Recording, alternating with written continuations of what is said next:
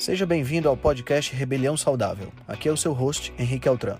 Esse podcast é o resultado da minha busca por uma maneira crítica de pensar, analisar fatos e nunca, nunca mesmo se conformar com o senso comum.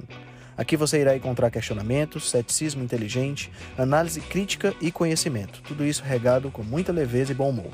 Irei entrevistar personalidades de diversas áreas para um bate-papo com uma troca franca de ideias. Prometo a você que sempre pensarei fora da caixa para levar informações relevantes, de aplicabilidade imediata, além de muita inspiração. Junte-se a nós. Ser saudável é a melhor maneira de se rebelar contra o sistema.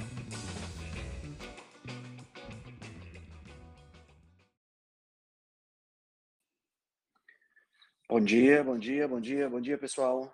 Sejam todos muito bem-vindos a mais uma reunião da Rebelião. Hoje vamos fazer um perguntas e respostas. Já tem gente aqui na, na escuta e já tem perguntas que surgiram ontem no, na caixinha de perguntas que eu abri lá no Instagram. Então, sejam todos muito bem-vindos. A gente vai já vai começar. Deixa eu abrir aqui a minha caixinha de perguntas também para já ficar postos aqui com as perguntas que foram feitas. Deixa só o pessoal ir entrando para a gente poder aproveitar todo mundo, né? Todo mundo poder ter a oportunidade de escutar tudo. Sejam bem-vindos. Bem-vindos, Maurício. Bem-vindo, Lucas. Clóvis, seja bem-vindo. Oi, mãe, bom dia. Chico Lima, seja bem-vindo, meu querido. Rita, Rui Capoeira, Patrícia, sejam todos muito bem-vindos. Hoje vamos fazer uma, um bate-papo aqui, bem interativo, né, com todos vocês aqui participando, perguntando. Acho que vai ser bem legal. Eu sei que o Chico já está com uma pergunta aí na agulha também. Né? Deixa eu já deixar aqui, abrir aqui para ele ter a permissão para falar. Tá? Mas antes de começar, eu queria dar uh, alguns recadinhos rápidos, né? para já ficar registrado para o pessoal que for escutar essa gravação depois. Primeiro, queria falar sobre o evento online que vai acontecer nos dias 18, 20 e 22 de novembro, né? O evento que nós estamos chamando de Rota do Bem-Estar. Eu e a Gabi vamos estar fazendo um evento online gratuito, onde a gente vai falar um pouquinho como você pode trilhar esse caminho para o bem-estar. Né? Então, vai ser nesses dias, a gente vai passar mais detalhes ainda essa semana, vai ter um site para você se cadastrar, né? para você deixar lá o seu e-mail e receber as informações por e-mail e até entrar num grupo de WhatsApp para receber essas informações também. Tá certo? Então isso vai essa semana eu já libero para vocês todo todo o todo o site para que vocês possam para que vocês possam participar direitinho, tá? Outro recado que eu quero já deixar para vocês, hoje à noite tem a live com o Paulo Knop, né? O Paulo, para quem não sabe, é médico oftalmologista e é uh, mestre gourmet, vamos dizer assim, né? Ele é especializado em receitas com a alimentação carnívora. Então vai ser uma live, vamos dizer assim, uma live suculenta. A gente vai conversar um pouquinho sobre essas técnicas que ele usa para fazer receitas com alimentação carnívora, né? Quais são as diferenças para a alimentação tradicional, essa coisa toda. Então vai ser super legal. Vai ser hoje às 19h30, tá? Então vamos lá, vamos começar. Uh, Chico, você quer fazer a primeira pergunta? Você já está com, com a permissão aí para falar. Bom dia, Henrique. Bom dia a todos. Todos escutam? Bom dia. Estamos escutando sim, meu amigo. Beleza, ah, bom sabe, dia. Para quem não sabe, deixa eu apresentar o Chico. O Chico é ultramaratonista aquático, né? O cara que vai estar tá aí é, fazendo. Como é o nome da prova, Chico? Você vai estar tá fazendo lá no Rio Negro? Eu vou fazer uma, uma ultramaratona né, de 30 quilômetros estamos no começo da preparação, assim, a, a, prova em si se chama Amazon Challenge, mas o que importa mesmo é completar os 30 quilômetros, né? Chegar até é. Praia de Ponta Negra, lá em Manaus. 30 quilômetros que equivale a 120 correndo, né? Exatamente, exatamente. Vamos lá, Henrique. Vamos só, só dar um, um pouquinho de, de contexto aqui, né? É, eu já estou iniciando esse meu, meu trabalho de treino, né? Então, é, geralmente eu treino seis vezes por semana, né? São uma hora e meia, uma hora e vinte, às vezes estende um pouco, né? E todos os meus indicadores de exames laboratoriais melhoraram muito, né? Essa semana eu tive a oportunidade de refazer um teste de, de espiroergométrico que confirmou que todas as minhas variáveis fisiológicas melhoraram em oito meses, tá? Tudo ótimo, tudo beleza. É, agora, assim, o drama que eu queria ajuda de vocês. Mesmo assim, é, o, tem gente que é, eu queria passar uma mensagem para o meu técnico de natação, que é uma pessoa excelente, uma pessoa, é um paizão assim, e ele acha que mesmo assim eu posso sofrer, é, como chama, depressão é, energética. Eu posso perder massa de acordo com a minha evolução de treino, que vai, vai, vai, vai ficar cada vez mais intenso como, mais uma vez, tentar explicar que isso não vai ocorrer, com mesmo meu, meu médico mostrando meus gráficos lá de neoglicogênese, como, que, como eu posso... É, se o doutor Marcelo tivesse aqui, eu ia falar que incluir mais seis ovos, né? Mas como explicar isso de uma maneira mais didática, não só para o meu técnico, mas para as outras pessoas que isso é, pode ser possível, que eu não vou sofrer, eu não vou perder massa magra, que eu vou seguir em frente e vou concluir bem. Seria isso. Cara, essa pergunta é uma pergunta complexa da gente responder, é. porque é, eu vou te dizer assim, a gente não tem a capacidade, quando eu falo a gente, de uma maneira geral, a gente não tem a capacidade de mudar a cabeça das outras pessoas, né?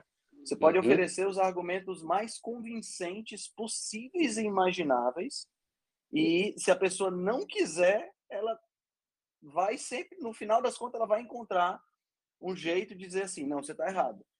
Tá entendendo? É. Uhum. O, que, o, que, acontece Sim. muitas vezes, Chico, é assim, a gente tem que fazer uma distinção e não, e não tem, e isso aí não tem nenhum problema, tá? A gente tem que fazer uma distinção entre ciência e fé. Eu sou um cara que acredita em Deus, tá? Então eu Sim. tenho fé de que ele existe. Mas eu não tenho como provar cientificamente que ele existe, né? Então, tem pessoas que levam a ciência com fé, elas confundem as duas coisas. Tá entendendo? A uhum. ciência ela exige provas científicas. A fé ela não exige essas provas. Tá entendendo? Eu demorei muito sim, tempo para distinguir essas duas coisas. Então, tem muita uhum. gente que, que, que acredita que algo vai acontecer por fé. Não importa quantos argumentos científicos e evidências e fatos uhum. você coloque para a pessoa. Ela sempre uhum. vai acreditar que aquilo ali não existe. É o que muitas vezes acontece com os veganos, é porque tem uma ideologia muito forte, entendeu? Exato. Mas assim, é, é, então, então isso torna a sua tarefa um pouco mais árdua, né? Uhum. E que bom que ele é um treinador que mesmo tendo essa crença, né, ele pelo menos te abraça no sentido de te possibilitar a, a, a te treinar, né? Porque tem gente que é assim, ah, se não for do meu jeito, eu não quero te treinar, uhum. né? Tem esse, tem esse tipo de pessoa também. Ele, ele é mas... é do tipo que fica preocupado, mas no sentido assim de é o paizão, sabe? Uhum. Tem certeza? Tem certeza? Mas vamos lá. Eu entendo, eu entendo. Bom, é, outra coisa que eu posso te oferecer como argumento, tá? Depois eu queria que, não sei se o Humberto Santana vai, vai tá, é possível. O Humberto ele é, é, é, é, é personal trainer também, né? Então não sei se de repente ele pode te ajudar nesse sentido. Mas outra coisa que eu posso te falar é para que você possa ajudá-lo com exemplos, né? Como assim com uhum. exemplos? Pô, mostra o perfil do Alessandro Medeiros para ele, tá entendendo? Uhum. O perfil do Alessandro Medeiros é, é assim, é, um, é uma, uma, pode até não ser uma prova científica, porque é um caso, né? Mas é uma prova de que é possível você fazer isso sem ter nenhum tipo de problema. O Alessandro compartilhou alguns dados mais, mais específicos, né, como taxa de gordura, massa magra, essa coisa toda, né, quando ele fez um DEXA. Então, eu acho que é uma, uma, uma estratégia interessante também para que você possa mostrar para o, o, o seu treinador. Mas eu volto a dizer, faça isso despretensiosamente, entendeu? Certo. Não faça uhum. isso com o objetivo de mudar a cabeça dele, porque não vai mudar.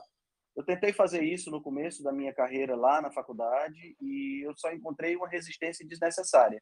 Então eu resolvi fazer o seguinte, eu vou me acocorar aqui com os sapinhos todinhos, sabe? Aquele ditado de cócoras com sapos, né? Vou me Exato. acocorar aqui com os sapinhos, vou ficar aqui com eles, eles vão achar que eu tô que eu estou acreditando no que eles acreditam, eu me formo e aí uma vez que eu te, esteja formado, eu resolvo, uh, uh, uh, faço a minha, a minha, a minha, a minha parte, entendeu? Mudando a minha, minha conduta. Então, acho que também é uma outra estratégia que você pode utilizar. Você mostra para ele com prova. Você faz os 30 quilômetros lá, faz esses exames, todas essas análises que são necessárias para mostrar para ele de que não é o que está acontecendo. Né? Acho que também é uma outra alternativa. Humberto, você está por aí? Você pode comentar alguma coisa agora ou você está ocupado? Não, posso falar rapidinho aqui, o Show, Henrique. Dá é... uma ideia aí para o Chico. Tá, beleza. Bom dia, pessoal, tudo bem? É, Chico, vou falar a minha experiência, tá? Pelas coisas que eu relatei assim, que eu vivencio já há um ano, tá?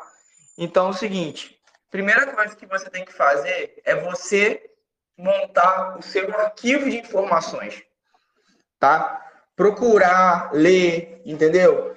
Ter, ter um embasamento para você discutir com o seu professor, tá? Porque ele já tem, como o Henrique falou, ele tem uma crença limitante, mas de certa forma, pelo menos, ele já se expandiu e tá te dando a oportunidade de você contrariá-lo, mostrar essa sua vertente, essa sua informação.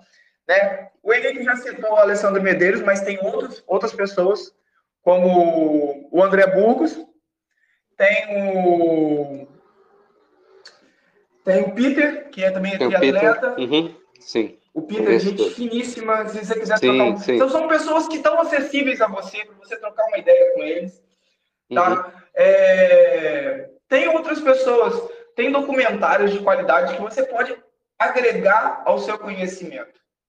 Tá? Porque que acontece? Talvez ele não vá buscar essa informação agora, mas se você tiver um argumento bom para mostrar para ele, né, mostrar referências, é, é, foi assim que eu me agreguei, foi assim que eu comecei a acreditar na, na, na, alimentação saudável e foi isso que fez toda a transformação na minha vida. Então, se você conseguir isso de certa forma, né, você vai ajudar o seu treinador e você vai estar se ajudando. Porque que acontece? Toda, é uma coisa que eu digo. Não acredite em nada que a gente fale.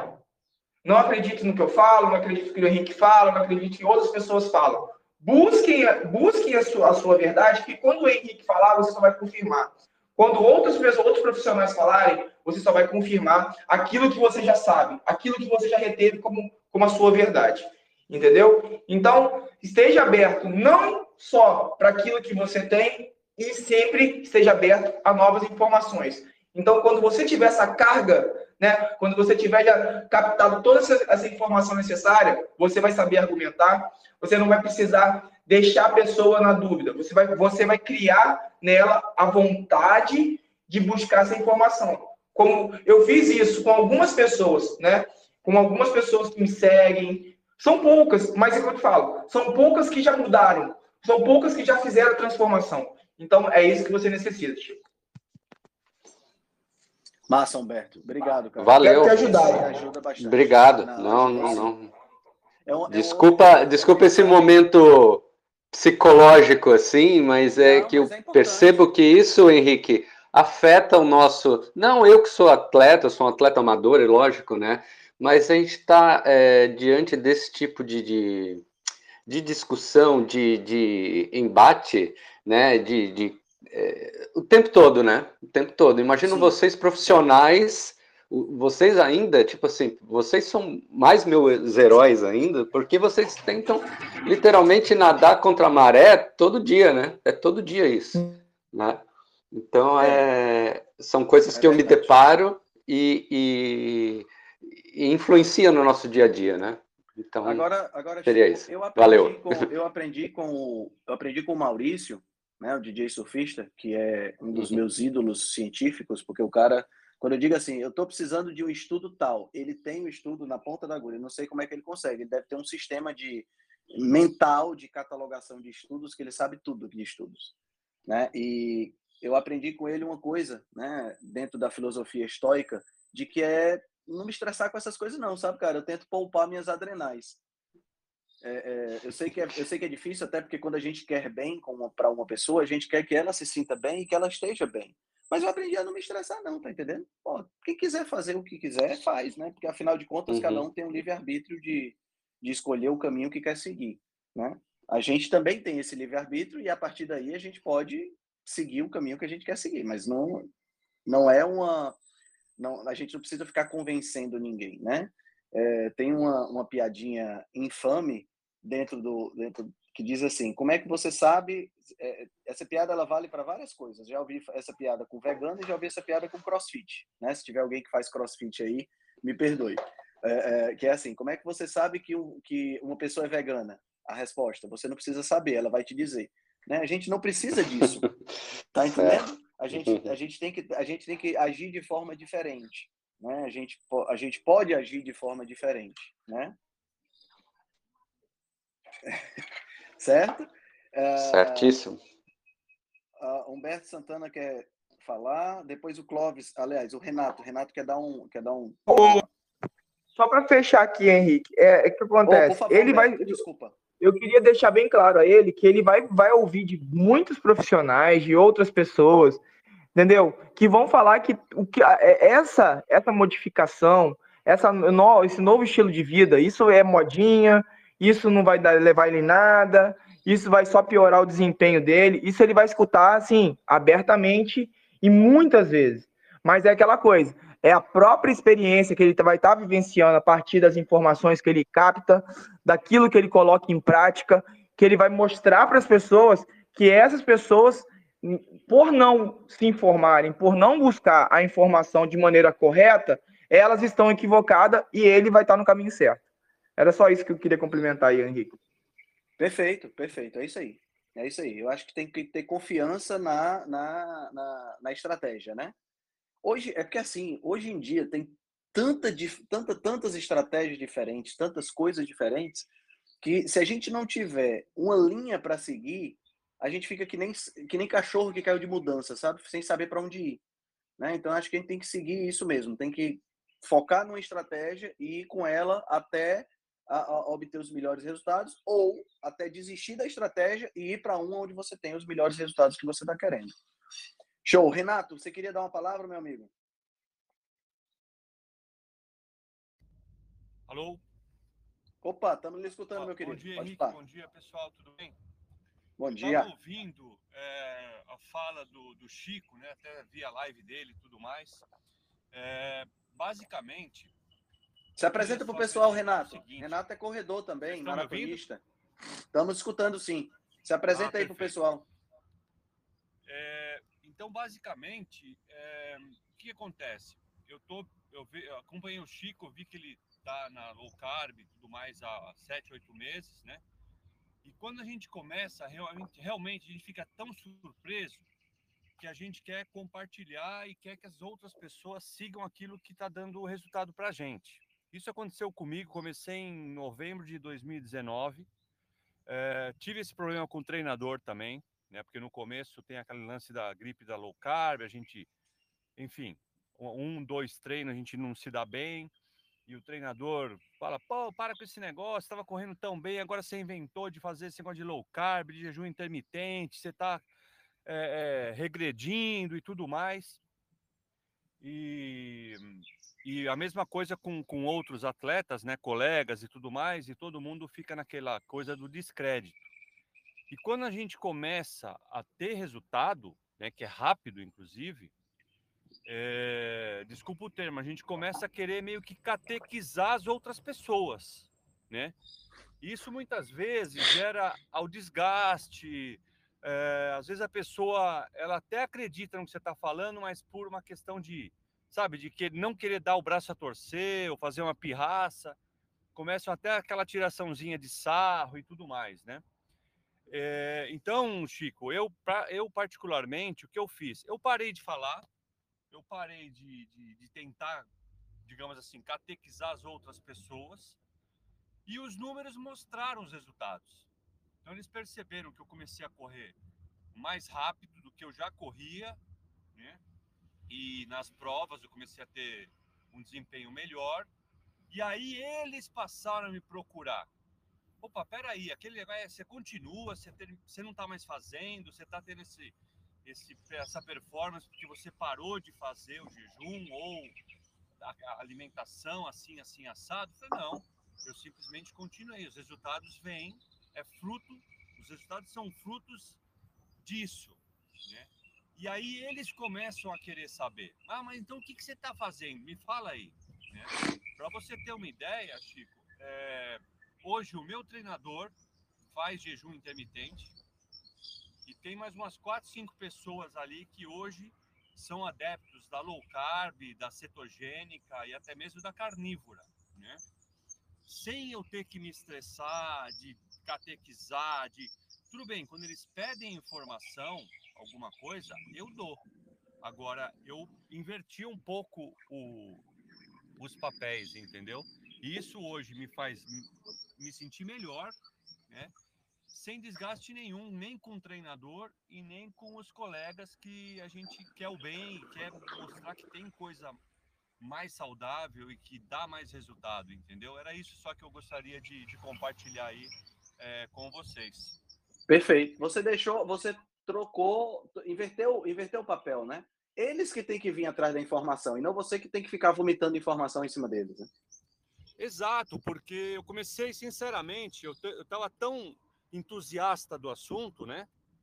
Que você meio que só fala disso, você quer empurrar a informação, sabe? É, é meio que forçosamente. Depois, quando você sai do, do digamos assim, do, da cena, e você analisa como uma terceira pessoa, você fala, poxa, eu acho que eu estou achando, acho que eu tô sendo um pouco um pouco chato, entendeu?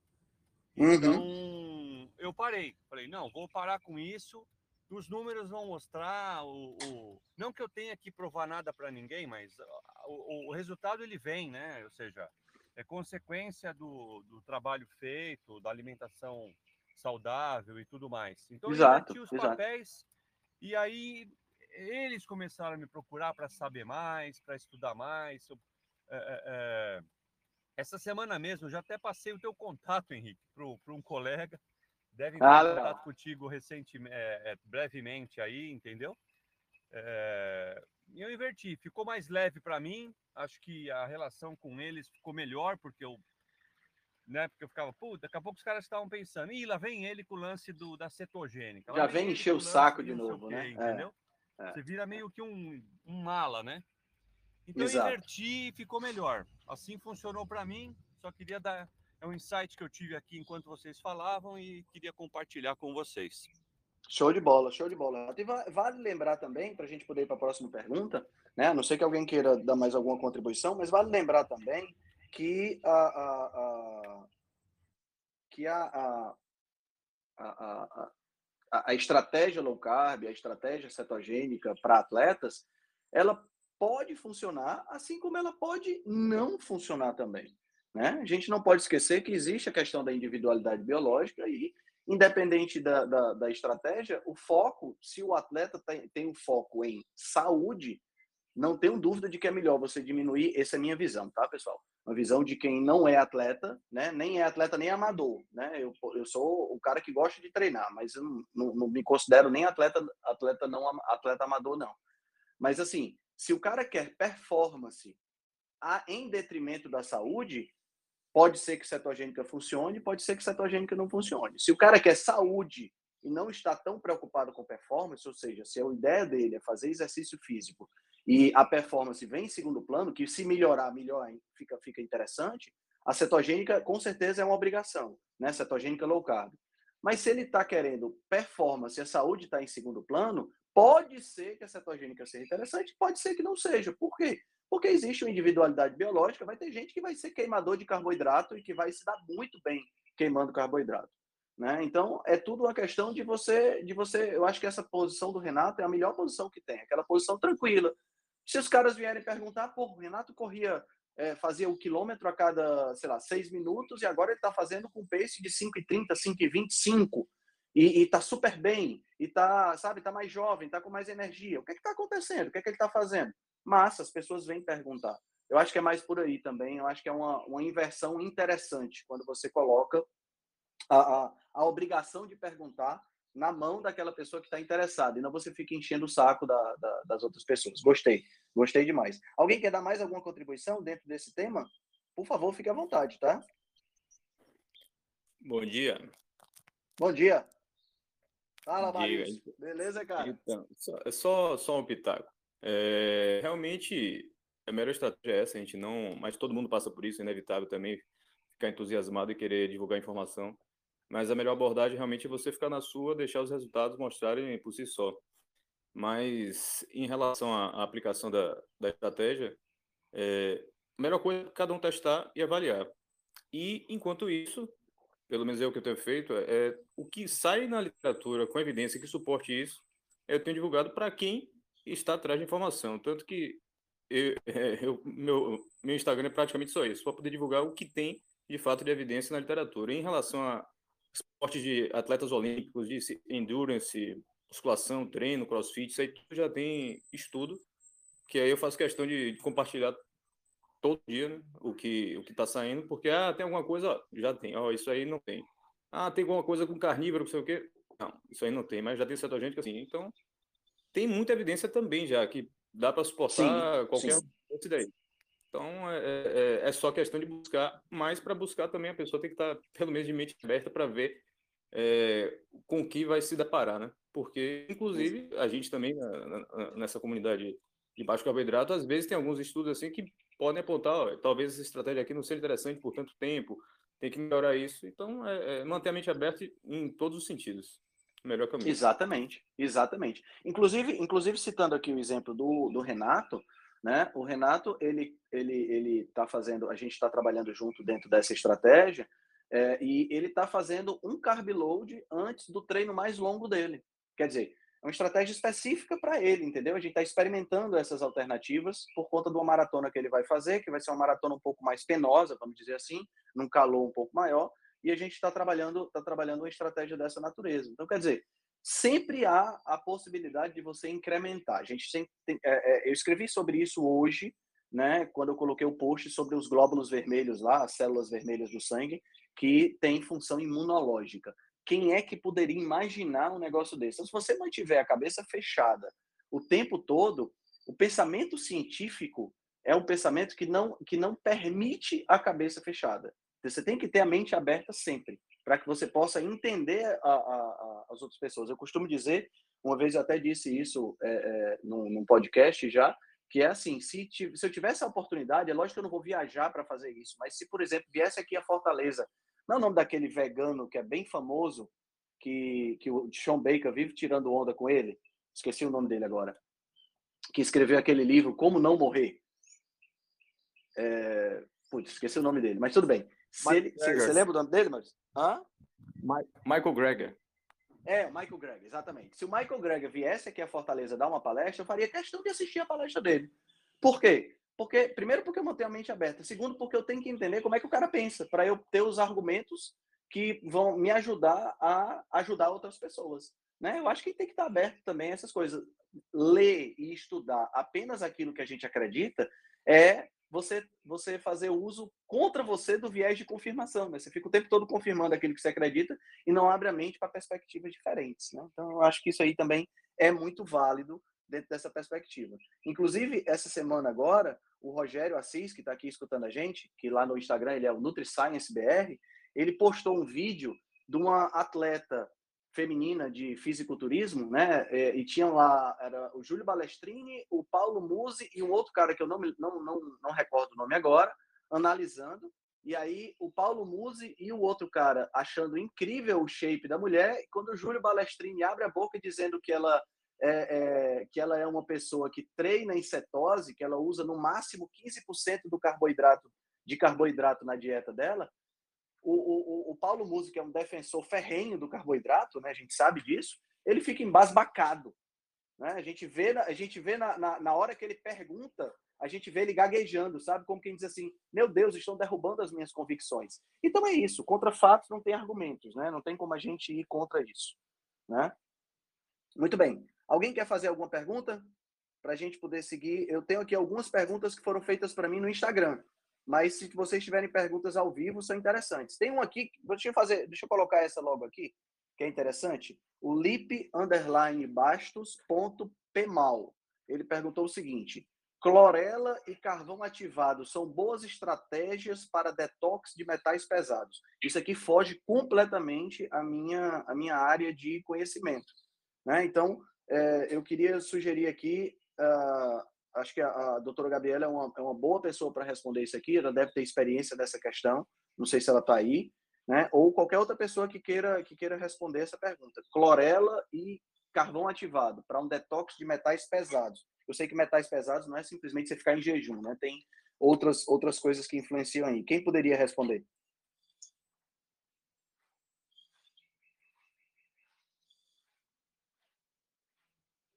O silêncio significa, o silêncio sepulcral me deixa preocupado. Posso falar, Henrique? Pode, pode falar. Bom dia a todos. Uh, isso é um assunto muito interessante e muito complicado ao mesmo tempo, porque como é que a pessoa suje, uh, suspeita de que esteja com excesso de metal pesado e qual metal pesado que ela se refere? Então, assim, não só a clorela, a espirulina, tem muita gente que usa coentro, muita gente que usa carvão, então, assim, a gente tem dentro da medicina integrativa e dentro dessa parte da ortomolecular, que também é uma parte que eu utilizo bastante, existem inúmeras formas de detox de metal pesado. Eu vou dar um exemplo que aconteceu, que ontem eu estava discutindo sobre esse paciente, que foi um paciente que começou a tomar zeólita. Eu não sei se as pessoas já ouviram falar sobre zeólita. Uh, zeólita é algo que se tornou muito popular na internet há um tempo e que uh, se tornou uma forma de detox, né? É uma cinza do, de carvão, enfim. E esse paciente, zeólita, tem uma grande quantidade de silício. E esse paciente veio para mim intoxicado por silício. E aí ele começou a tomar clorela, espirulina, e aí ele fez detox de todos os outros minerais. Ele diminuiu a quantidade. Então, gente, assim, que, que acontece? Existe uma linha tênue nessa relação de detox de metal pesado. A gente tem que entender o quê? Que tudo que a gente tem de metal dentro do organismo não era para estar. Alumínio, cádmio, cádmio, chumbo, mercúrio, enfim, a gente tem exames para fazer isso. Existe um exame que se chama mineralograma. A gente pode pedir ele salivar, capilar, enfim, que é um exame que a gente vê todos os minerais, não só os metais pesados, mas a gente vê os metais e os minerais. E a partir daí, dentro da medicina ortomolecular, isso é um exame, é exame físico, a gente consegue ver, tem um resultado, entendeu? Todos os metais estão ali. Então, assim, se vem um resultado, porque ele, ele tem uma margem de resultados. Se ele vem com resultado que tem alumínio no seu corpo, alumínio não tem como estar no seu corpo. Cádmio não é para estar no seu corpo, chumbo não é para estar no seu corpo, mercúrio não é para estar no seu corpo. Então, a partir daquele exame, a gente vê, identifica quais são os metais. E quando o metal está dentro do corpo, ele forma o que a gente chama de complexo organometálico. Isso é muito específico da medicina ortomolecular. Então, todo metal ele se liga em alguma outra coisa para ficar dentro do organismo. Então, a gente tem que saber que tipo de metal que está formando, que tipo de complexo, tipo de liga ele pode estar tá formando, e a partir daí a gente traça uma estratégia com o paciente para fazer essa detoxicação. Só que tem várias coisas importantes. Primeiro, tem que primeiro mudar a dieta, tem que suplementar o que está faltando, tem que controlar o estilo de vida, melhorar o estilo de vida e talvez o detox de metal pesado, detox de parasita que a gente fala, são as últimas coisas para serem feitas. Às vezes as pessoas estão preocupadas em tomar zeólita, em tomar carvão ativado, em tomar clorela, espirulina, enfim, qualquer tipo de coisa para fazer detox e a pessoa está com a dieta lixo. Então não adianta fazer isso se a dieta também está ruim. Então, assim, que que eu, qual é a mensagem depois de tudo isso que eu falei, Henrique? Desculpa que eu me prolonguei, porque esse assunto é muito interessante e as pessoas têm muita curiosidade sobre detox, né? Que é uma coisa que a gente realmente tem que pensar, porque a causa de várias patologias também é a intoxicação o metal pesado. Então, assim, tudo que a gente tem hoje está intoxicado. A gente tem que pensar nisso, mas também não tem que ficar uh, bitolado, achando que não vai usar nada.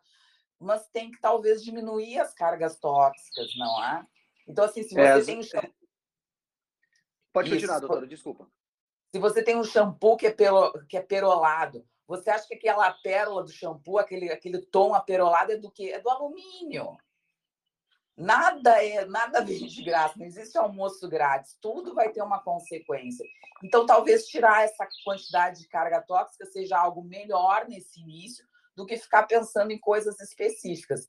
Acho que fazer detox de metal pesado não é algo para ser feito sozinho. Essa é a uhum. minha mensagem. Não é algo para ficar se tomando clorela, para ficar se tomando espirulina, para ficar se tomando zeólita. Zeólita tem uma quantidade de silício. Silício não é tóxico. A gente tem que, tem que tomar cuidado quando a gente está tomando algo que a gente não sabe o que é. Tem pacientes que vão para a praia e se sentem mal.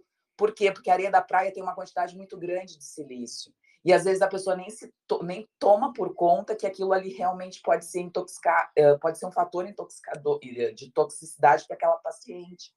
Então, assim, tem, muito, tem muita coisa, Henrique, entre o céu e a terra que a é gente, é verdade. Tem, que a gente tem que estudar, que a gente tem que ler, que a gente tem que procurar alguém que tenha conhecimento. Porque na internet tem todo tipo de informação.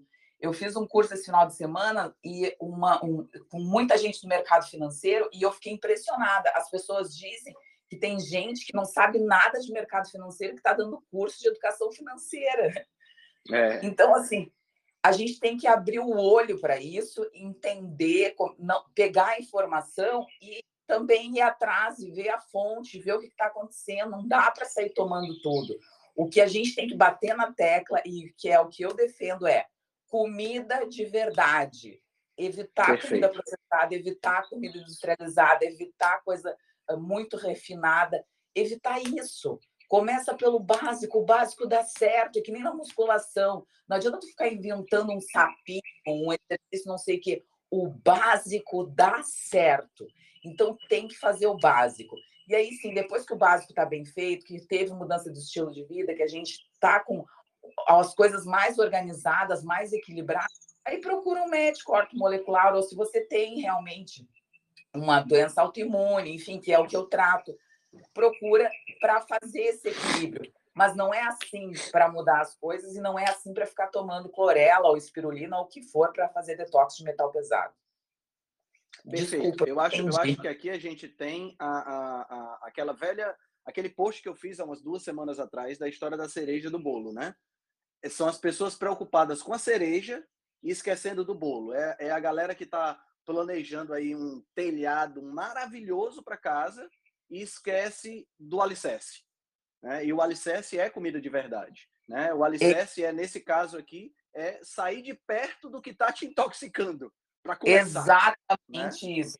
Exa eu acho assim, vale a pena? Claro que vale, entendeu? Não vou dizer que não vale a pena, porque eu já tive resultados sensacionais a gente muda o mineralograma com a desintoxicação. E tem como ver isso, não é uma coisa, ah, porque ela está dizendo isso, é que as pessoas adoram dizer, né? O que elas não sabem, elas chamam de charlatão na medicina. Ah, porque é charlatão, porque não sei o quê, porque é louco do Lair Ribeiro. Não é, tem um exame, é físico, tá para ver. É que nem São Judas, quer ver para crer, tá ali o exame. E a pessoa vê, estava intoxicada e agora não está mais. Que ótimo, maravilhoso, diminuiu a carga tóxica. E é isso que a gente tem que propor, é isso que a gente tem que fazer. Mas isso é a cereja do bolo. A gente precisa basear nossa alimentação, os nossos hábitos de vida em hábitos saudáveis. Depois a gente pensa no refinamento, que é isso que a gente faz através da medicina ortomolecular também. Perfeito, perfeito. Eu acho que é bem por aí mesmo. Alguém quer dar mais algum pitaco em relação a isso aí?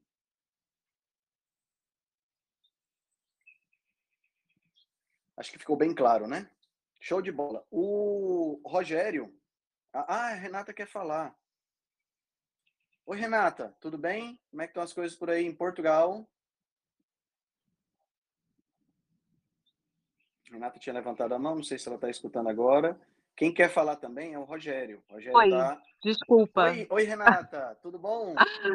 Desculpa, tudo bem, Henrique? Bom dia tudo a todos. Ótimo, Minha primeira vez aqui no grupo. É, então, sobre esse assunto da, dos metais pesados, né? Uma pergunta, né, na verdade, para a doutora Gabriela. Já ouvi muito dizerem sobre se você vai comer é, comida japonesa, antes de ir a um restaurante japonês, devido aos metais pesados que tem nos peixes, né? E a gente vai ingerir os peixes crus.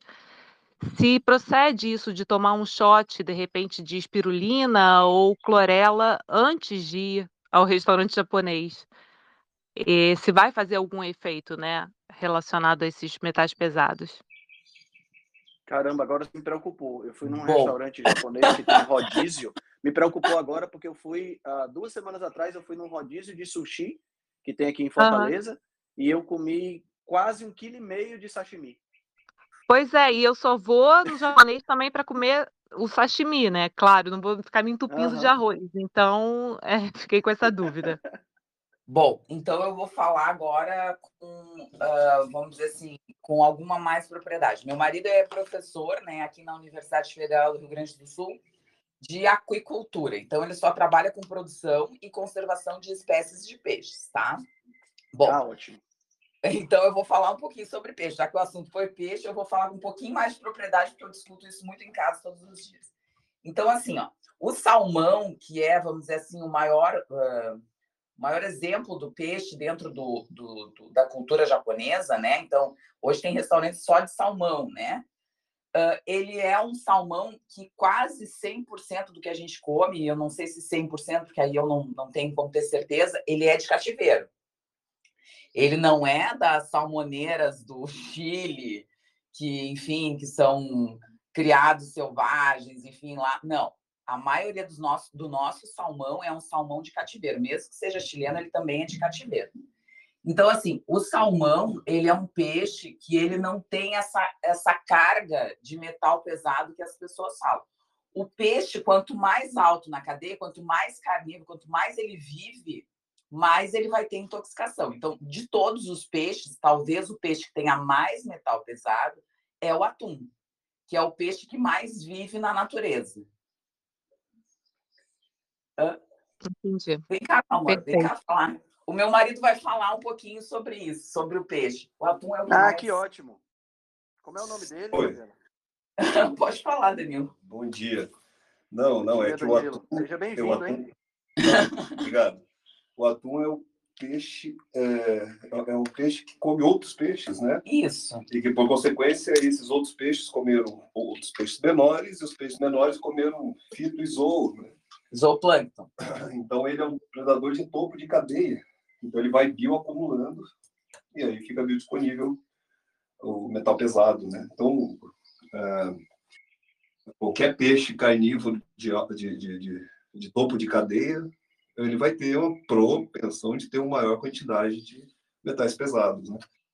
Agora, é, é um peixe de alto mar, então é, tem, tem que saber se realmente é, pode ser uma amostragem feita em algum outro é, é, animal que possa ter ocorrido uma quantidade maior, mas o certo é que animais mais próximos da costa vão ter mais possibilidades. Né? Então, o atum como um peixe de alto, alto mar também não é tão apavorante assim, né? Mas o, o que eu recomendo é que não se deve comer sempre, né? Comer eventualmente, não há um problema. Então é isso. Eu acho que a gente tem que entender de onde é que vem, porque tem muito mito sobre peixe, né? As pessoas uh, fazem esses mitos, ah, que o peixe tem antibiótico, que o peixe tem metal, que e se parar para pensar, o peixe talvez seja um dos, me... dos melhores tipos de carne. O problema é que a gente tem uma produção que não é tão boa no nosso, no nosso país, produção de peixe, de captura também, então, a gente tem essas duas coisas. O que a gente encontra muito é a tilápia, que é um peixe também totalmente cativeiro. Então, que é um peixe que também não teria metal pesado, mas não é um peixe que é plausível para ser utilizado dentro da cultura japonesa, porque ele é um peixe muito mole, então ele não tem como ser feito por, pelo peixe branco. O peixe branco do, da cultura japonesa que a gente pega no restaurante japonês não é a tilápia, na grande maioria das vezes. É o robalo, né? É, e cação, robalo, aqui no Rio Grande do Sul, a gente tem outros tipos de peixe também que a gente encontra. Peixe prego. Peixe prego, diz meu marido, ó. Que é peixe de captura também. Então é isso, assim, eu acho que o peixe ele tem muito essa, vamos dizer, essa mística, né, de que ele está contaminado por tudo E a gente tem que ver de onde é que é o peixe, de onde é que a gente está tirando esse peixe, de onde é que esse peixe foi, se foi capturado, se foi é, cultivado em cativeiro. E essas coisas todas não influenciam diretamente nessa questão do, do metal pesado, enfim. Por quê? Porque são fontes diferentes. Eu acho que o mais importante quando a gente fala nessa coisa de comer fora de casa, comer o peixe, comer é comer diversificado. Então, tu não vai comer peixe todo dia, tu não vai comer. E não é uma vez que tu vai comer que vai ter isso. Esse é o, o efeito dos metais pesados, o efeito dos tóxicos, ele é acumulativo. Então, a gente está tentando fazer com que a carga tóxica, exatamente isso que eu estou dizendo, é, é, é aquilo vai se desintoxicar, vai fazer todo esse processo. Não vai colocar um peixe novo, desintoxicado, no rio Tietê, num aquário sujo. A gente quer que colocar no aquário limpo. Então a gente vai tentar limpar esse aquário da melhor forma possível para que o peixe viva na melhor harmonia possível, na melhor equilíbrio possível. Não sei se eu respondi a pergunta, mas é eu, basicamente isso. Tem muita. Se eu, se eu puder resumir, se eu puder resumir, então nesse caso especificamente, não é, não é uma coisa, não, não, não, assim, não vale a pena você tomar um shot desse de clorela, de espirulina, Exato. antes de ir para um restaurante japonês, a diferença que vai fazer é muito pequena. Exatamente isso, hein? Porque, assim, não sei se é o caso dela em Portugal de comer peixe todos os dias em coisas japonesas. Aí eu também não sei dizer, mas eu acredito que as pessoas diversifiquem o consumo de carne na maior parte dos dias. As pessoas comem frango, comem peixe, comem porco, comem víscera, comem carne de res, de gado, que eu digo, né? Então tem essa diversidade. Uh, em Portugal tem maior acesso, a gente vê por causa do João, né? O João come vieira, o João come ostra, o João come. Ah, mas aí, aí, aí é sacanagem, né? Porque ele fica ostentando aquelas ostras e aquelas vieiras eu fui um dia desse aqui no restaurante, eu comi duas vieirinhas bem pequenininhas, paguei quase 200 reais nas bichas, o cara ficou ostentando aquelas vieiras lá, é sacanagem isso aí. Não, não, a dúvida era mesmo sobre o japonês, porque a minha dieta é bem diversificada, assim, Isso. todas as proteínas animais. É realmente Exato. esporadicamente quando eu vou ao restaurante japonês. Exato, não vale, sinceramente não vale a pena. Assim, eu vou te dizer que aquele gengibre, aquele wasabi, eles são bastante termogênicos, então eles também auxiliam, né? As pessoas não entendem por que comer gengibre, por que comer wasabi. É a mesma coisa de ir no restaurante árabe quando vai comer o quibe cru, de comer junto a hortelã e a cebola, né? Então, assim, já, eles já têm essa, vamos dizer assim, esse entendimento de como que a gente vai melhorar aquela digestibilidade, aquela o, a, a, questão também do, do cru, né? Então, comer um gengibrezinho, comer um assado, comer uma hortelã com cebola quando está no restaurante árabe é a mesma coisa. Então, Show. acho que aproveita o sushi, curte o sushi bem curtido e de, pense sempre nisso, né? Diminui a carga tóxica no como um todo, né? Então, não vai ser um episódio de sushi que vai prejudicar a saúde Ótimo, perfeito. ótimo, perfeito, perfeito. Posso falar? Bom dia, tudo bom? Quanto tempo que você não aparecia por aqui? Ai, bem-vinda. Obrigada, uma fase meio complicada aqui, muita coisa para fazer, mas logo eu vou estar mais presente. Não, é só para pontuar que aqui em Portugal, o que eu vejo que é mais complicado em relação a metal é o atum, porque, eu, porque as pessoas comem muito atum aqui. É, é, bem cultural comer um atum. Inclusive, as latas de atum que vendem no mercado aqui, vocês não acreditam, não, é um negócio assim, enorme. Vendem latas de vários tamanhos de atum. E a orientação que eu costumo dar é de lavar o atum e, e usar o próprio azeite, né?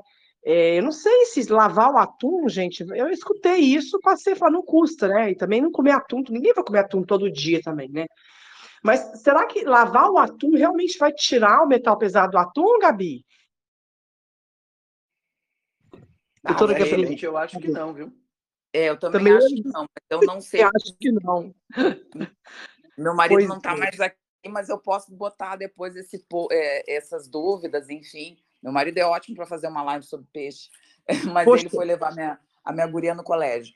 Mas... Olha só, o que, o que eu, eu escutei era que para comprar o atum em óleo e lavar numa peneira, porque o óleo amálgama com o mercúrio. E aí você lava bem, escorre bem, né? E coloca um azeite. Ou seja, ia sair por causa do óleo, que tinha que ser o atum em óleo ou azeite, para poder é, o óleo atrair o, o metal. E saía com a água. Será que isso funciona? Se a gente for pensar, eu acho, Sophie e Henrique, hum. todos, que eu acho assim, que se a gente for pensar, o metal pesado ele está dentro, né? Do, da célula. Ele está incorporado ele forma... na, na, na, Isso, ele forma na estrutura do bicho, né? A escama do peixe, ela, ela, talvez eu acredito que não tenha a quantidade total. Eu acho que realmente deve estar dentro na carne, né? Então eu acredito que não tenha quase nenhum benefício, na verdade, de lavar, porque a escama do peixe não deve nem, nem conter, porque até porque é uma cartilagem, né? É. É, é então, claro que o, é claro que o, o salmão peixe... ele não tem ele tem aquela pele, né? Ele é, ele é, ele é... é o, o, salmão, o atum são peixes de pele, né? Não são Isso. peixes de escama. Não são né? peixes de escama. Mas ele tem aquela, eu digo por, pelos peixes de escama, mas o peixe da pele, eu acredito também que não, porque eu acho que a quantidade é. deve ser pequena.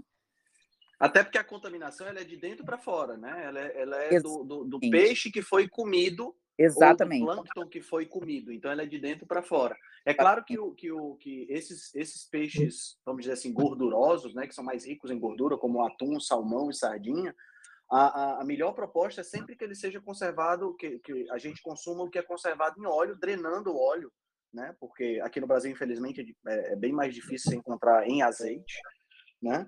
mas é interessante que seja em óleo por conta da conservação das propriedades daquele peixe, né? Aquele que é conservado em água aumenta a oxidação, aumenta a oxidação de, do ômega 3, por exemplo, que você tem dentro dele, e acaba, acaba não, sendo, não sendo interessante. Mas acho que do ponto de vista de metal pesado, essa lavagem não vai fazer muita diferença, não. Mas só é... para concluir, Henrique, eu acho que metal é um assunto muito, muito complexo. Então, sim acho que a gente vai ser, talvez, uh, enfim, a gente não vai conseguir nunca esgotar um assunto como metal pesado, até porque é extremamente complexo. Verdade, verdade. Alguém ia falando aí? Foi ótimo. Voltou? Foi o Maurício. Fala, DJ. Então, é, só uma curiosidade, é que eu tenho, recentemente eu tive acesso a, a, um estudo que aquele Tucker Goodwich compartilhou. Salmões em cati, salmão de cativeiro, eles, é, no estudo, é, lembram que o salmão é um bicho é, é, carnívoro, gosta de comer outros peixes, peixes menores, enfim.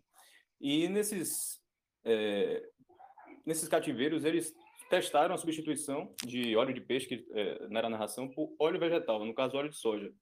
E alimentaram ratos com, com, esse, com esse salmão. O resultado foi que os ratos tiveram resistência à insulina exagerada e ao acúmulo de gordura no fígado.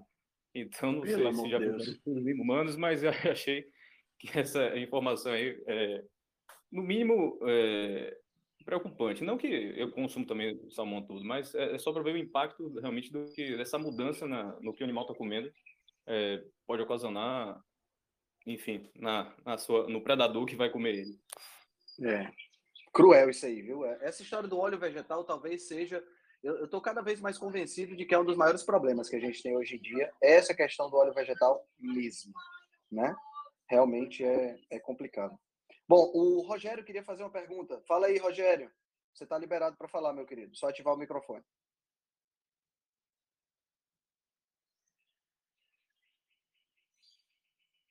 Rogério, tá por aí ainda? Ah, tô. Tô, tô aí, sim, tô sim, Henrique. Faça sua pergunta, Bom dia, tudo bem? pessoal e faz sua pergunta.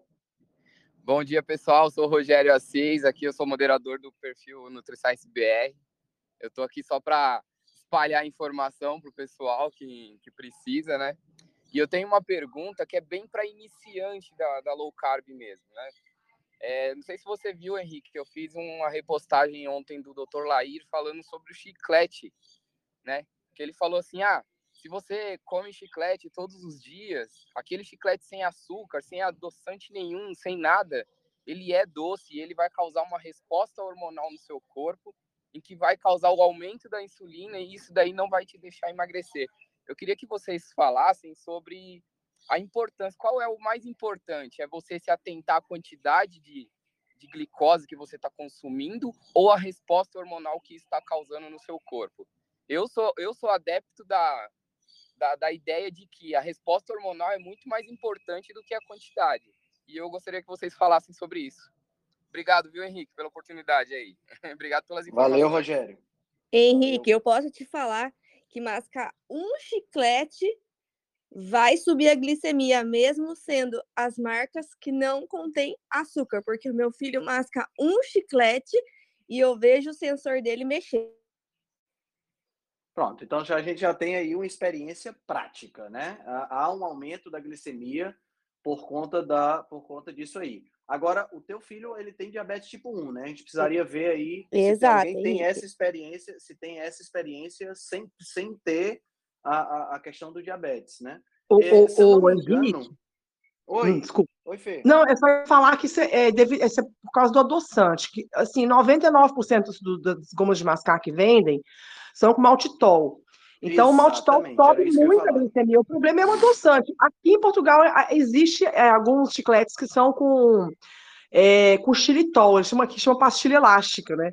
Aqui tem pastilha elástica com, com xilitol, né? Então não vai achar pesquisa disso, acho muito difícil. O xilitol também sobe um pouco a glicemia, também não é inocente, né? É, é isso que eu ia falar. O xilitol, é. ele sobe, gente.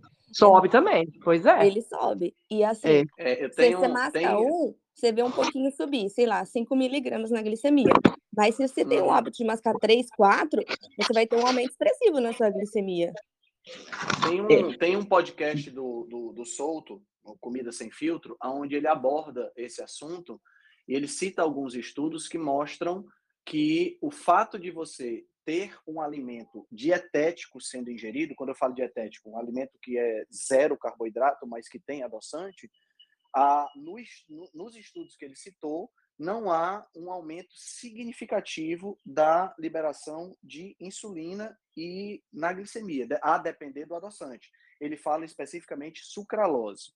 Tá? Então, a, a questão é isso mesmo que a, que a Fê falou e que a Carol está falando. É o tipo de adoçante que está presente, tá? Porque o que a gente sabe, em termos fisiológicos, é que a gente tem duas fases de liberação de insulina. A gente tem o que a gente chama de fase cefálica, né? Que é quando você coloca ou quando você olha para o alimento, ou quando você coloca esse alimento na boca, há uma certa preparação do corpo para receber esse alimento, né? Já um condicionamento baseado na, na, na, no hábito de comer. Isso, independente de ser um alimento com adoçante, sem adoçante, com açúcar ou sem açúcar, vai acontecer essa liberação por conta dos estímulos visuais e do, do estímulo de sabor. Mas essa fase cefálica, ela nunca é grande o suficiente para fazer com que você tenha a mesma resposta de um alimento açucarado, né? É, isso aí é bem é bem claro. E no caso da sucralose realmente não há isso, de acordo com o que o Souto fala nesse, nesse podcast. Mas a gente sabe também que o maltitol, o xilitol, né, e alguns outros adoçantes, o sorbitol também pode causar isso aí, pode ter essa, essa, esse aumento na glicemia. Na prática, Henrique. na prática, na prática, se você puder evitar, melhor, né? Oi, Renata, Henrique. pode falar. Por exemplo, o que eu acho importante é que eu vejo muitas pessoas que praticam o jejum é, mascando chiclete. E aí fala, ah, é porque é sem açúcar. Mas eu tô até com um, um Trident aqui na mão que eu peguei, e é um mix de adoçantes, entendeu? Então, Exatamente. por mais que seja o tipo de adoçante, esse aqui tem xilitol, tem sorbitol, tem maltitol e tem sucralose. Tudo numa pastilha. Então, assim, a pessoa está em jejum, está achando que está fazendo alguma coisa boa e, na verdade, ela passa a maior parte do tempo mascando é, uma pastilha sem açúcar, né? E que muitas vezes está impactando o índice glicêmico. Então, é, assim, não é possível que faça bem, né? Eu acho que não. Tudo também é a quantidade, né? Que vai, vai se consumir, mas eu acho que podendo evitar é o ideal. Sim, gente, é só, é só é importante é, pontuar uma coisa: muita gente está fazendo a low carb porque é viciado em doce né? A gente sabe qual que é a realidade que a gente vive. Uma coisa é eu ficar sem, sem chiclete e não chupo chiclete, sei lá, deve ter algum. acho que eu devo ter chupado uns dois nos últimos dois anos, assim. Para mim é tranquilo, eu tenho horror de chiclete hoje, horror. Mas, quando eu comecei a minha dieta, foi muito importante eu ter um chiclete de vez em quando para não comer um doce. Então, isso me salvou nos primeiros meses de dieta. Então, se a pessoa usar isso para desmamar, já sabendo que vai ter que desapegar, em algum momento ela vai, quando ela perceber, ela não está nem lembrando que existe chiclete. Então é só para pontuar, porque tem umas bengalas aí que não são perfeitas em termos né, de química e, e, não tem nutrição nenhuma e atrapalha, tudo bem que sobe a glicemia, mas é o que vai salvar a pessoa do vício no doce. Então, tem essa, essa abordagem também que de desmame do doce, que às vezes o chiclete pode ter seu, seu sua ajuda. Agora, é claro que não vai ficar também o dia inteiro chupando chiclete no meio do jejum também, tem uns exageros aí também, né? É só saber claro, usar. Eu claro, vejo como aquele claro. pet de, de nicotina que a pessoa que é viciada em cigarro, que é fumante, está usando para fazer o desmame da nicotina, né? Então, eu vejo da mesma forma. É só saber que não vai ficar usando o PET a vida inteira. É uma fase, né?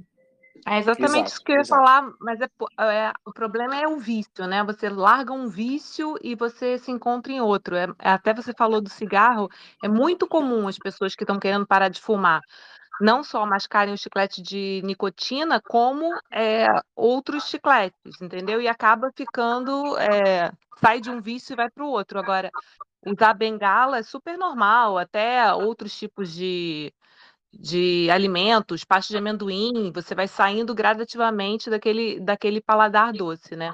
O importante é não se viciar no chiclete adoçado e ficar fazendo uso durante o jejum por muito tempo. Acho que é, tudo é a quantidade que você está é, consumindo realmente. E saber que é uma fase, né? Saber que você vai usar aquilo para te ajudar a sair do buraco, né? Então, muita gente para sair do buraco, gente, tem que usar de alguns recursos aí que não, que tão, não são ideal, o ideal. Exato. Mas vai ser uma fase. É importante saber que vai ter fim, né?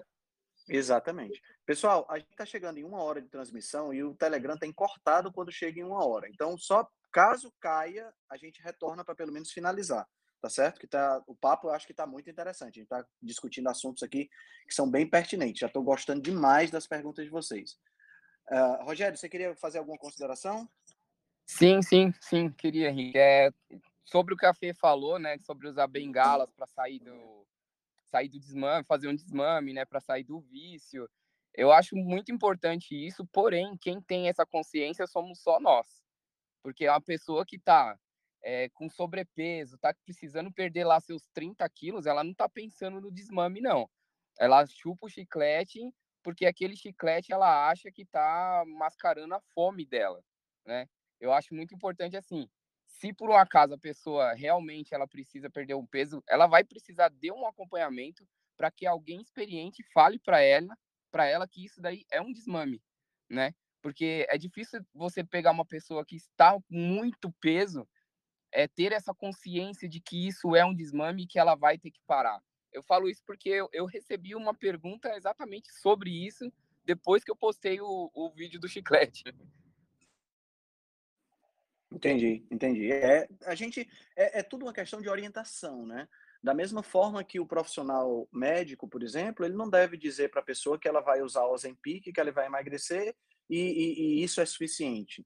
Né? ele tem que orientar a alimentação e tem que dizer para ela que o Ozempic é só aquela bengalinha naquele determinado momento para que ela possa dar aquele start e a partir daí ela tem uma reeducação alimentar e consiga consiga atingir o objetivo. O chiclete entra na mesma no mesma na mesma fase, né? Na mesma mesma questão.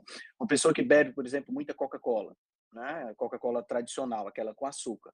Passar para um Coca-Cola zero já vai ter um impacto positivo no, na questão do emagrecimento e tudo mais, mas ela tem que entender que aquilo ali é uma bengala específica para aquele momento, para que ela vá desmamando, né? Isso tem parte muito da, da, da visão do profissional que está acompanhando para poder orientar, né? Show de bola. Verônica quer dar uma palavra. Verônica, seu microfone está liberado. Só você apertar aí para liberar e fazer sua pergunta.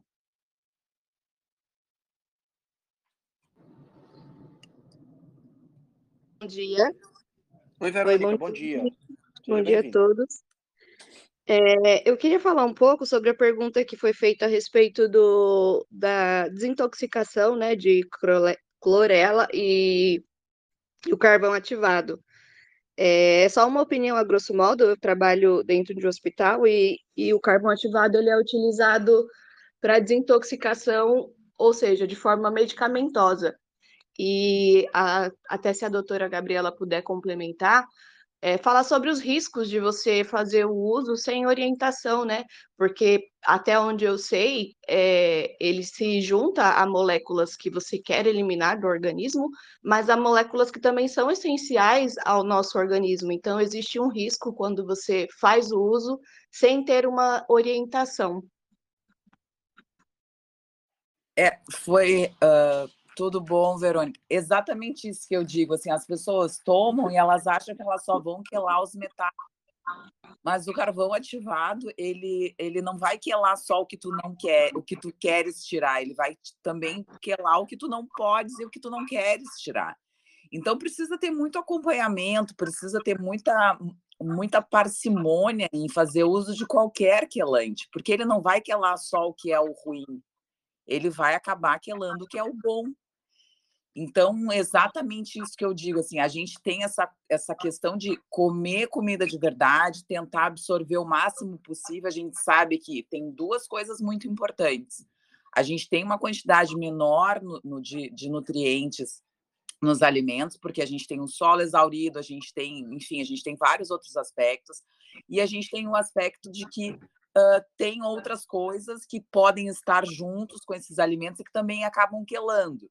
Então, assim, comer comida de verdade é o mais importante. Você vai absorver, você vai melhorar o seu intestino, você vai melhorar a sua absorção, melhorar a sua digestão. Ok. Depois pense nos benefícios de usar algo para fazer detox de metal pesado, que talvez seja o carvão ativado, talvez seja a clorela, talvez seja a tintura de coentro, que eu uso bastante, porque Uh, nem todo mundo vai usar carvão, nem todo mundo tem que usar clorela, nem todo mundo tem que usar espirulina, nem todo mundo tem que usar zeólita, nem todo mundo tem que usar as mesmas coisas. Cada paciente tem uma necessidade e essa necessidade tem que ser vista de acordo com isso. É muito ruim fazer uso de carvão ativado ou de qualquer outro tipo de detox desse tipo sem orientação e sem supervisão médica. Excelente, excelente. Eu penso da mesma forma. Às vezes as pessoas elas usam as coisas achando que as coisas são seletivas, né? Ah, eu vou usar carvão ativado aqui porque ele vai quelar o metal pesado. Nossa, ele vai quelar tudo que tiver pela frente, que tiver semelhança. É que nem o fitato, por exemplo. O fitato é um antinutriente né, da, da planta que é utilizado pela semente da planta para capturar metais divalentes né, da, da, do meio e facilitar o crescimento daquela semente se transformando na planta. Aí a pessoa acha que vai é, que quando consome ele não vai ter efeito, não vai ter, não vai dar nenhum problema dentro do corpo, porque enfim, né, não é assim que a coisa funciona, né? A gente tem que entender o, o contexto geral. Verônica, você ia concluindo.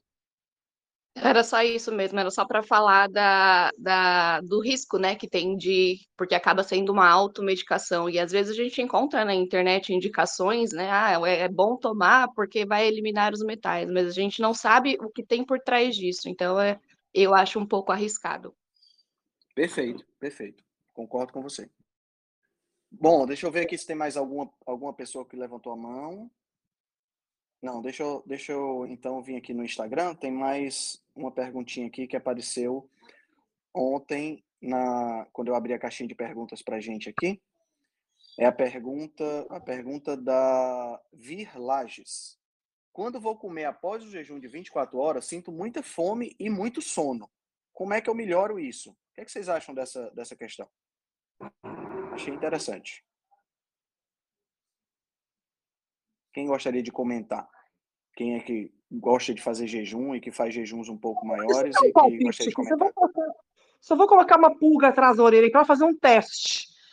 É, colocar bastante Qual? sal na comida. Só que pode ser uma, uma questão da, da, glicemia, né? Pode ser uma questão do sono que dá mesmo depois de uma refeição mais pesada. Mas só ver se não é sal, que está faltando sal na dieta dela. E Boa. E o organismo está tá recuperando o sal que faltou no período que As pessoas não repõem sal no jejum. Gente, eu fico doida com isso. Faz jejum, tem que tomar sal. A gente que come já tem que tomar sal na cetogênica. Que, eu tomo sal o dia inteiro. É, porque eu preciso, né? Cada pessoa tem uma necessidade diferente. Agora a pessoa faz jejum e acha que não tem que suplementar sal. Tudo bem, tem gente até que pode ser que não tenha, mas eu acho que a maioria precisa. Não sei, só pode ser que seja isso. Não custa fazer um teste. Eu acho Outra que coisa... é, é, é, é, um, é um elemento desprezado. Né? Na, em todo canto que a gente vai, sal é um elemento desprezado. As pessoas nem Exatamente. se tocam da importância, da importância de colocar sal Exatamente. tanto no alimento uhum. quanto na, na água, se você está fazendo um jejum mais prolongado, alguma coisa, alguma coisa do tipo.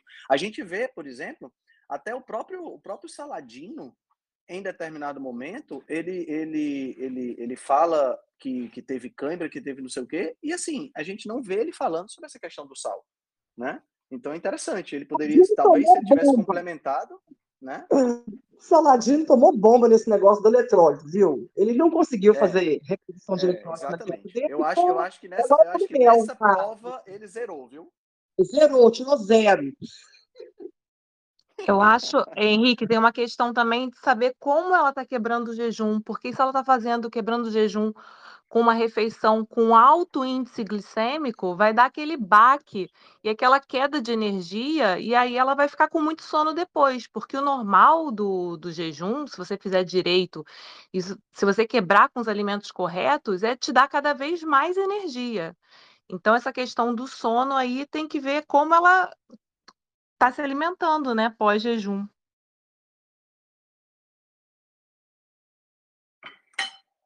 Perfeito, Renata, perfeito.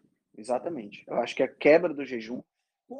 Vamos aproveitar essa pergunta dela e vamos só expandir para como seria a melhor maneira de quebrar o jejum? Eu quebro meu jejum com doses generosas de proteína e gordura controlada. Ah, prefiro quebrar dessa forma e isso me dá bons resultados. Eu tenho sempre, sempre tenho, tenho, tenho muito pouco sono e durante o jejum eu reponho sal. Como vocês quebram o jejum de vocês? Quem gostaria de dar um. Com proteína e legumes de baixo amido e verduras. Assim, sempre privilegio a proteína e a gordura boa também, sempre azeite, abacate, Certo. Que, que, que vegetais você usa, Renata? É, brócolis, abobrinha, é, espinafre, alface e certo. proteínas diversas. Muito ovo, certo. carne. Certo. Perfeito, perfeito. Alguém queria falar um pouquinho como é que quebra o jejum para ajudar aí a vir lajes?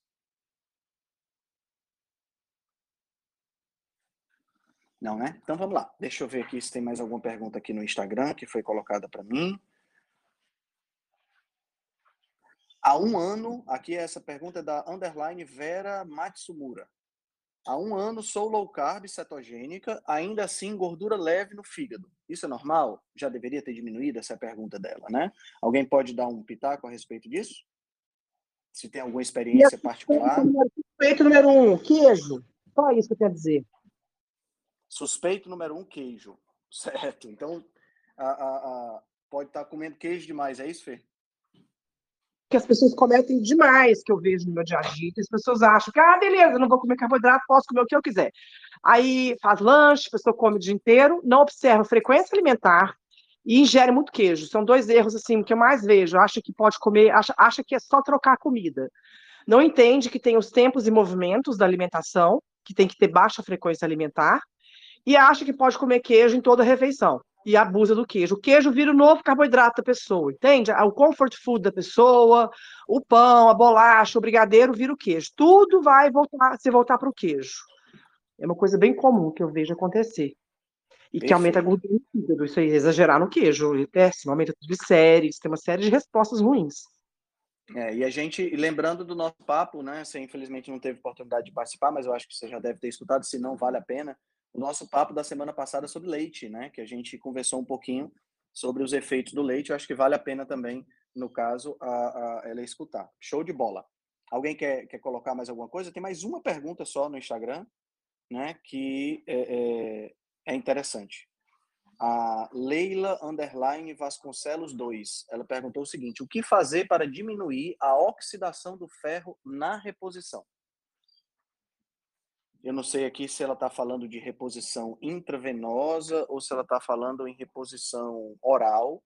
Né? A gente sabe que a reposição oral, dependendo do, do problema que do, da origem, da necessidade dessa reposição, pode não ser interessante, né? Como é o caso, por exemplo, de pessoas bariatrizadas. A gente sabe que se a pessoa é bariatrizada, o interessante é que seja uma reposição intravenosa e que deve ser feita periodicamente, né?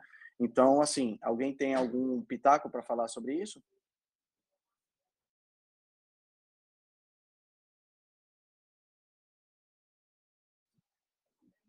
Então, bom, alguém quer fazer mais alguma pergunta para a gente poder encerrar? Opa, Patrícia Schroeder quer fazer uma pergunta. Deixa eu liberar para você falar. Pronto, Patrícia?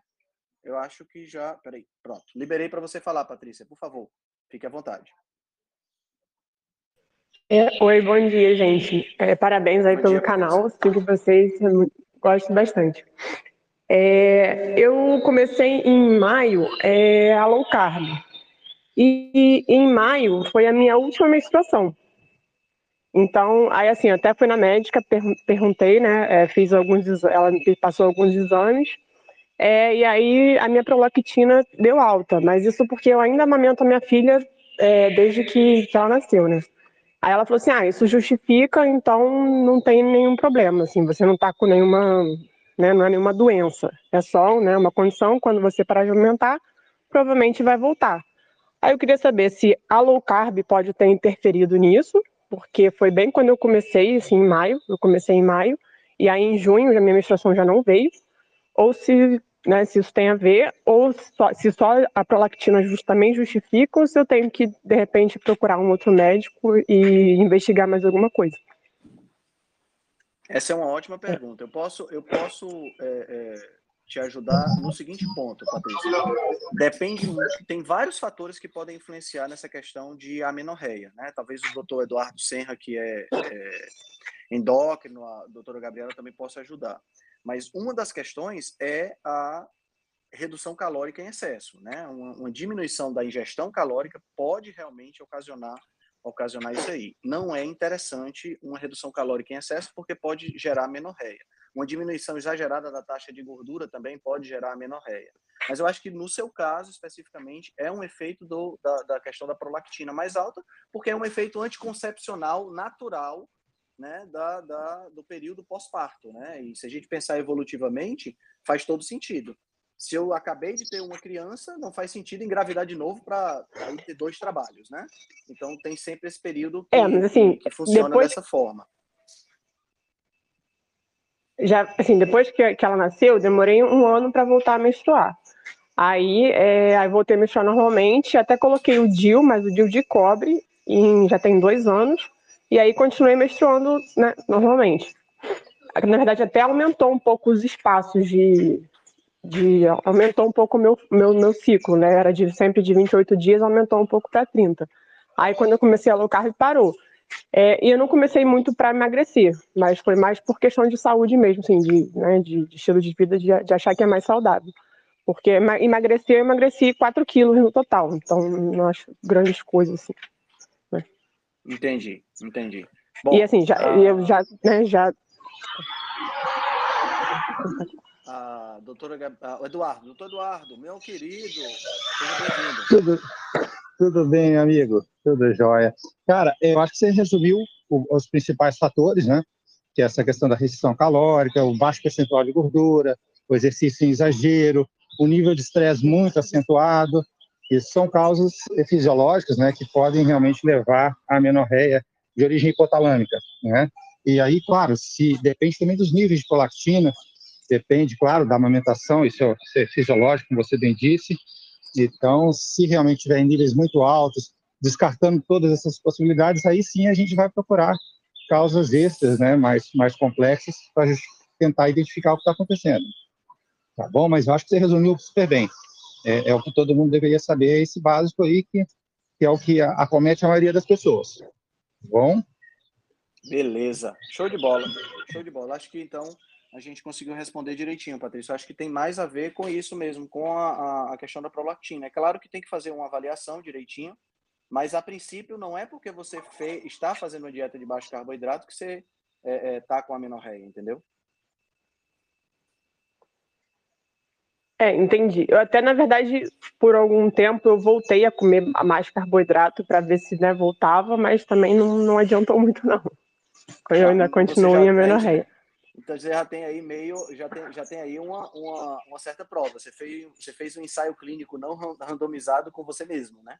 Voltou a comer carboidrato, então não houve modificação. Então realmente tem outros fatores envolvidos aí. Show de bola. Galera, a gente já está indo para uma hora e meia, né? A gente não pode também extrapolar demais, senão o pessoal não escuta depois. então, quero agradecer a presença de todos vocês, agradecer as perguntas, foi maravilhoso, que interação maravilhosa, né? E já dizer para vocês o tema que nós vamos discutir na próxima semana, sugestão da doutora Gabriela, nós vamos falar sobre proteína animal e proteína vegetal. Vamos fazer um, um, debate aqui sobre essas duas fontes de proteína. Qual seria a melhor fonte de proteína? Quais são os problemas de cada uma delas? Quais são os desafios? E por que que a gente qual, é, qual é a proteína que a gente deve priorizar na nossa alimentação. Tá certo? Então eu agradeço demais a participação de todos vocês. Muito obrigado pela, pelo, pelo apoio aí nas respostas, muito obrigado pelas perguntas, tá? E a gente volta a se encontrar na próxima quarta-feira, às seis e meia da manhã, aqui na reunião da Rebelião. Alguém gostaria de falar mais alguma coisinha para a gente encerrar? Só agradecer, Henrique, a oportunidade e a doutora Gabriela, tá? Muito obrigada e um ótimo show de bola. Show de bola. Valeu, Verônica. Valeu, Oi, Henrique. Obrigado. Henrique, Gostaria de agradecer também a oportunidade e para todos aí que me responderam, Eduardo, Humberto, Maurício, obrigado pelo momento de Ivan.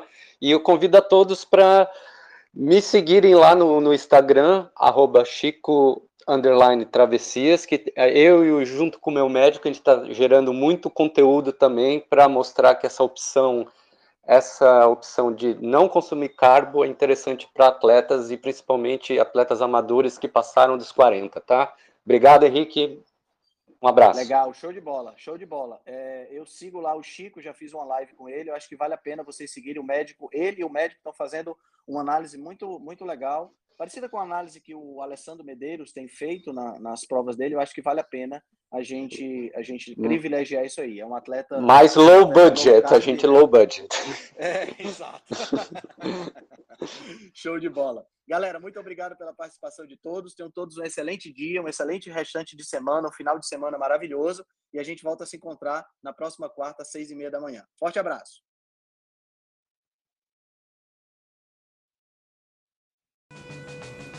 Se você gosta do nosso trabalho, deixe um review 5 estrelas no aplicativo que você usa para escutar o podcast.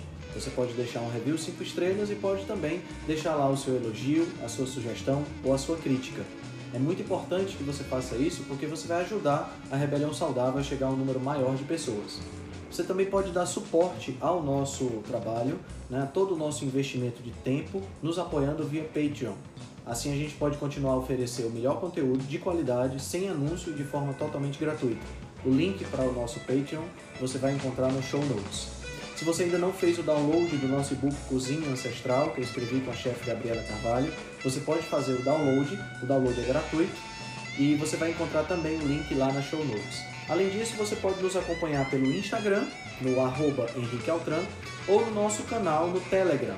Lá pelo Telegram a gente consegue colocar para você artigos, é, PDFs, imagens, fazer enquetes e fazer um trabalho bem mais aprofundado do que nós fazemos no Instagram. Então você pode acessar o nosso grupo no Telegram com o link que está na show notes, ou então você procura lá por Rebelião Saudável.